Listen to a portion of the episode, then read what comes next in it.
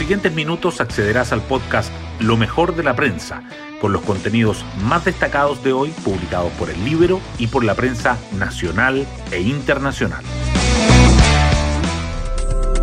Buenos días, soy Magdalena Olea y hoy lunes 6 de septiembre les contamos que la directiva ampliada de la Convención Constitucional aceptó la renuncia de Rodrigo Rojas Bade a una de las siete vicepresidencias adjuntas, tras descubrirse que mintió sobre tener cáncer, en lo que representa un nuevo golpe tanto para la lista del pueblo como para el órgano constituyente. Otro tema de esta instancia que preocupa es el adelanto de discusiones de fondo en el debate sobre el reglamento.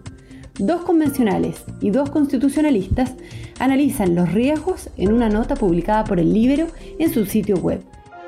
Las portadas del día. La renuncia de Rodrigo Rojas Bade a la vicepresidencia de la Convención Constitucional, tras admitir que no sufre cáncer, como lo había dicho en campaña, sobresale en las primeras planas.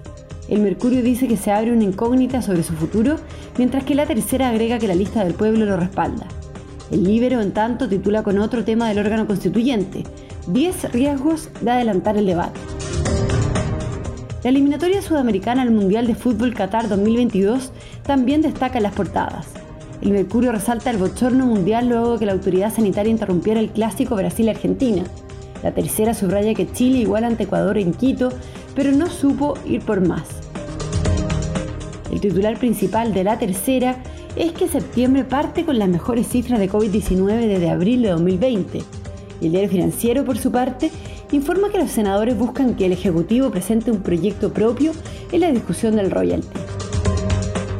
El Mercurio destaca además que más de 180 colegios cerraron entre 2019 y 2020 y que hay 391 causas abiertas por los ataques incendiarios en la macrozona sur durante los últimos tres años, que suman dos condenas y 10 formalizaciones.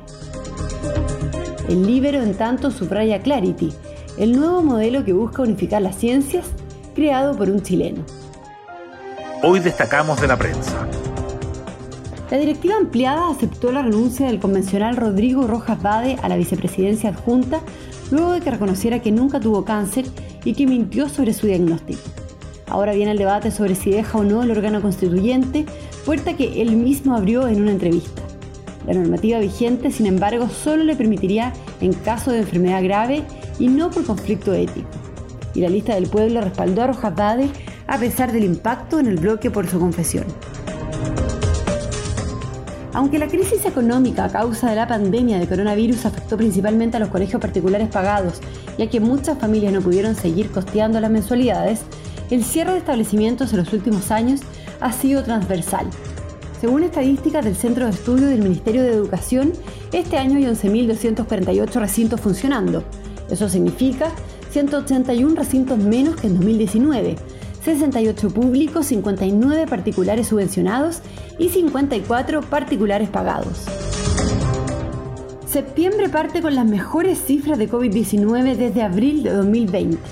El Ministerio de Salud reportó ayer 430 casos nuevos de coronavirus y por quinto día consecutivo la positividad o porcentaje de exámenes que detectaron la enfermedad sobre el total de las pruebas realizadas estuvo por debajo del 1% a nivel nacional.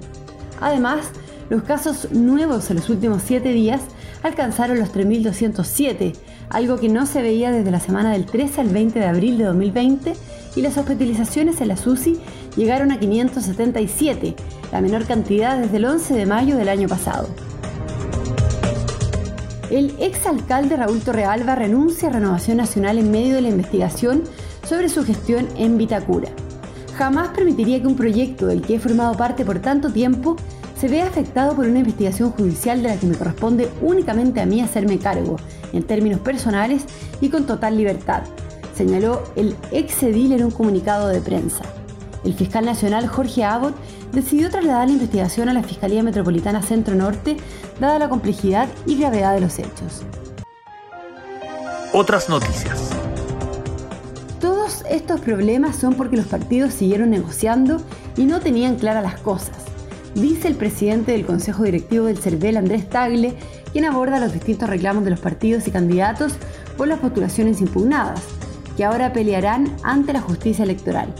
A los políticos les gusta descalificar a sus adversarios y en este caso nos toman a nosotros como tales. Resumo. Un estudio revela la impunidad y déficit de investigación de los ataques incendiarios en la macrozona sur. El Observatorio Judicial analizó 391 causas vinculadas a este delito en que las víctimas son principalmente forestales. Solo hay dos condenas y 10 procesos que se encuentran formalizados. Y el clásico sudamericano fue un escándalo mundial. A los cinco minutos de iniciado el partido Brasil-Argentina en Sao Paulo, la autoridad sanitaria rompió la cancha para sacar a cuatro futbolistas trasandinos por incumplir las normas. El juego fue suspendido y la FIFA tendrá la última palabra. Y nos vamos con el postre del día. La Roja empató en Quito pero no supo ir por más. Chile iguala sin goles y suma un punto de visita en Ecuador por primera vez desde 1997, pero vuelve a mostrar escasas ideas y desaprovecha que el local quedó con uno menos al minuto 62. Además, cae al octavo lugar de la tabla por la victoria de Perú ante Venezuela. Bueno, yo me despido, espero que tengan un muy buen comienzo de semana y nos volvemos a encontrar mañana en un nuevo podcast, Lo mejor de la prensa.